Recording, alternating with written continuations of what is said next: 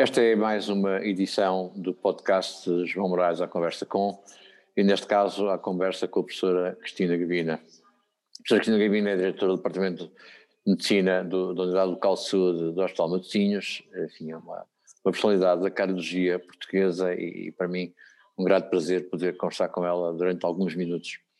O tema que vamos abordar hoje é a dupla inibição trombótica, um conceito que, que a literatura e que a prática médica nos trouxe relativamente recente, um, que percebemos hoje que poderá ter um impacto importante no tratamento dos nossos doentes.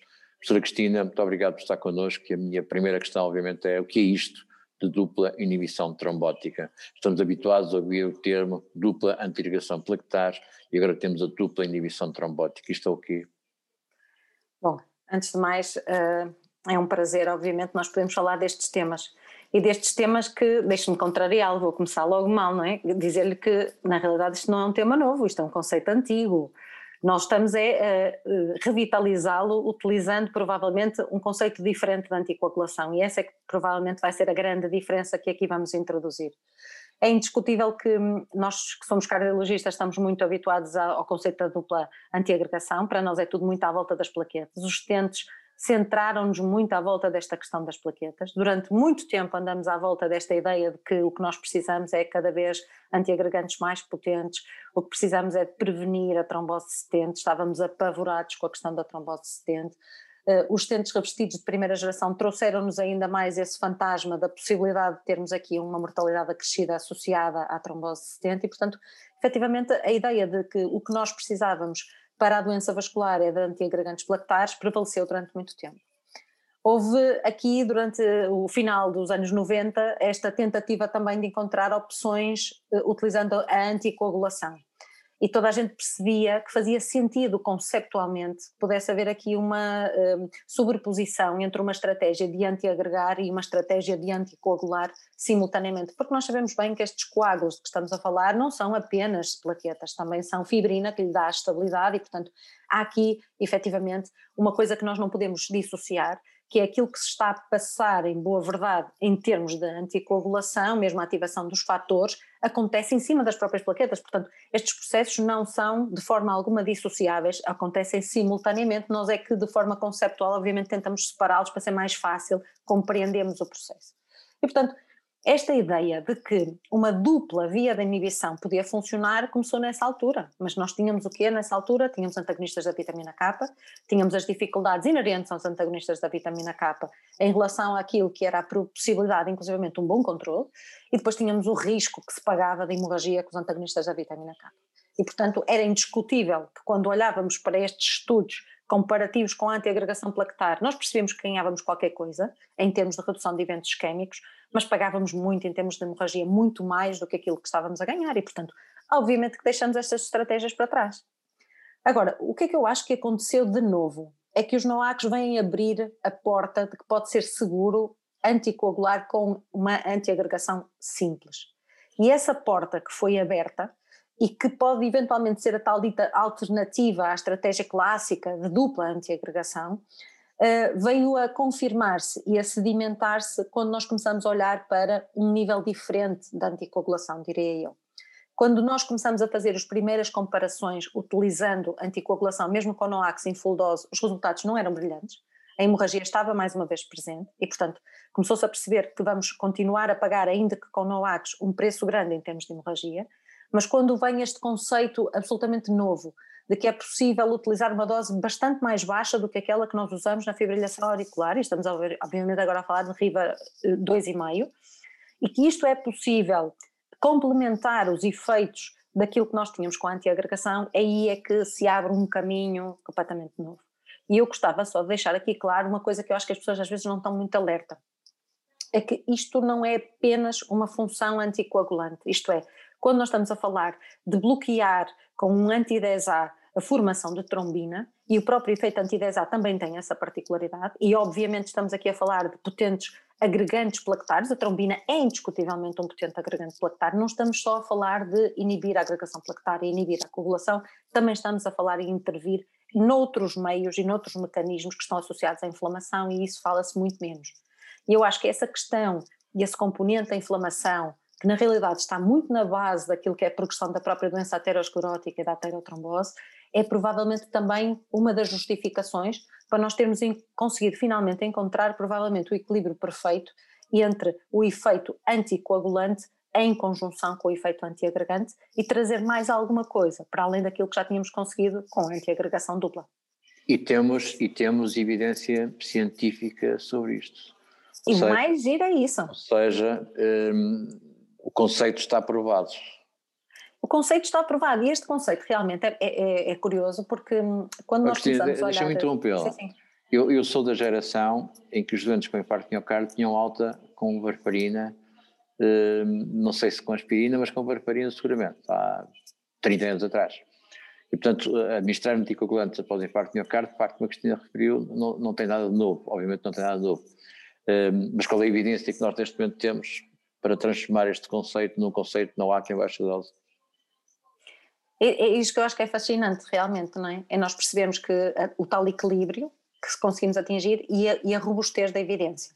E a robustez da evidência vem de nós termos provavelmente a, a encontrado aqui, não só no síndrome coronário agudo, onde na realidade também já foi testada esta baixa dose no estudo Atlas, em que se conseguiu demonstrar também redução de mortalidade cardiovascular e redução de eventos cardiovasculares com a utilização de RIVA 2,5 em associação à dupla antiagregação, e aqui nós estávamos a falar num, num, contexto muito específico, que era o contexto obviamente do pós-infarto, onde apesar do, do aumento da, da hemorragia que indiscutivelmente, provavelmente eh, fechou a porta a nós implementarmos de forma sistemática esta estratégia quando tínhamos outras estratégias competitivas, como por exemplo a aspirina com ticagrelor, que também tinha mostrado redução de mortalidade cardiovascular. Portanto, provavelmente diminuiu o impacto destes resultados, que se nós não tivéssemos em boa verdade o estudo Plato, teriam sido absolutamente arrasadores. Uh, passarmos depois para um, para um contexto de doença vascular crónica, como é o contexto do estudo Compass, e verificar que esta estratégia, mais uma vez, é uma estratégia ganhadora, mesmo em doentes que nós considerávamos, entre aspas, estáveis, é uma coisa que eh, nos põe indiscutivelmente esta ideia da dupla inibição de volta em cima da mesa para pessoas que têm um alto risco.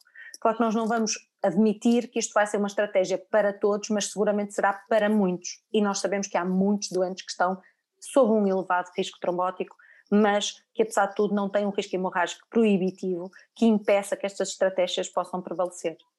E em termos uh, simples e sintéticos, quais são os resultados principais do Compass?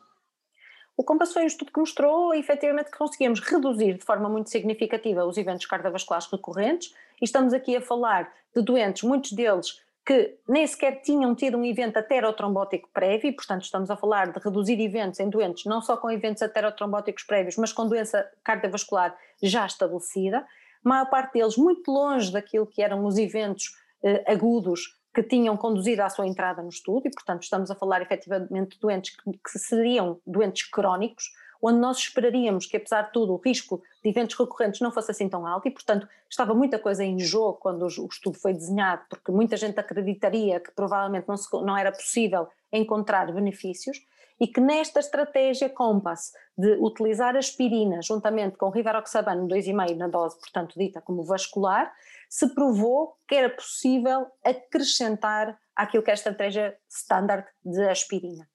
E isto foi acompanhado de uma redução da mortalidade cardiovascular, que é uma coisa que provavelmente também ninguém esperaria num estudo chamado de doentes estáveis, entre aspas, ou crónicos.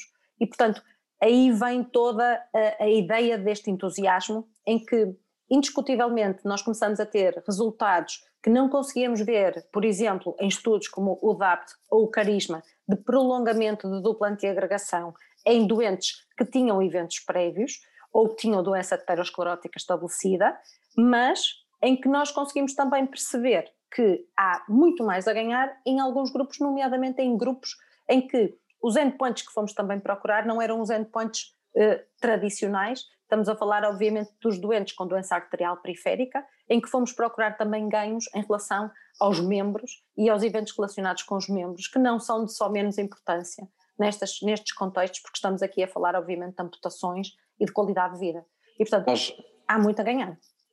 Nós, hum, infelizmente, o Holy Grail em terapêutica antitrobótica ainda não foi conseguido e, portanto, cada vez que tentamos otimizar a terapêutica antitrombótica, aumentamos hemorragias e, portanto, é o preço, é o preço que pagamos cada vez que lidamos com antitrombóticos. E esta estratégia, o preço, o preço a pagar compensa?